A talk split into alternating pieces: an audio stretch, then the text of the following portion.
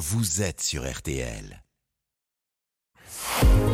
Ah ouais, les pourquoi de l'info, Florian Gazan. Alors hier, c'était la fête des pères, et ce matin, vous allez nous expliquer pourquoi la fête des pères n'a pas été inventée pour fêter les pères. Eh non, Jérôme, désolé de briser votre petit cœur de papa gâté hier par ses enfants. C'est vrai en plus. Oui, bah moi, mon petit dernier m'a offert un truc original, une excuse. J'ai pas eu le temps de te faire un cadeau avec la révision du bac. Bah, S'il est aussi bon en Il français avoir- qu'en mauvaise foi, il a- va, il va avoir 20 sur 20. hein. S'il a pas une bonne note, alors. Ouais, bon. Alors, donc comment ça alors? Donc, bah, écoutez, euh, la fête des pères chez nous, elle existe depuis seulement 1950, mais sa naissance remonte à 1910 aux États-Unis, où elle a été lancée par une maman, Sonora Smart Dodd, une institutrice qui se désolait qu'on fête les mères et pas les pères, alors que le sien avait été héroïque. Il avait élevé seul ses six enfants. Elle se dit donc que les papas aussi devraient avoir un sermon spécial un dimanche à la messe.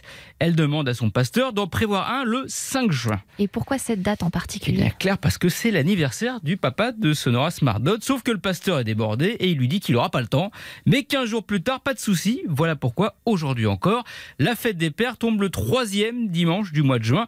En France aussi, sauf que chez nous, donc, elle a été créée dans un but beaucoup moins louable. Et dans quel but? Eh bien, figurez-vous, vendre des briquets. Voilà.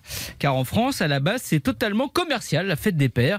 C'est né en Bretagne, dans la tête de Marcel Kersia, le directeur de Flaminaire, une marque qui vient de créer le tout premier briquet à gaz. Pour le lancer et le faire connaître, quoi de mieux que faire un coup? Il prend donc la même date qu'aux États-Unis, ce qui l'arrange bien commercialement, puisque pour Flaminaire, juin est un mois creux au niveau chiffre d'affaires à l'époque. 50% des ventes se font dans les mois avant Noël. Et comment il s'y prend? Eh ben, il invente un slogan. Nos papas nous l'ont dit, pour la fête des pères, ils désirent tous un flaminaire. Voilà. Il demande à 100 buralistes des grandes villes de France de l'afficher en grand. Ça marche.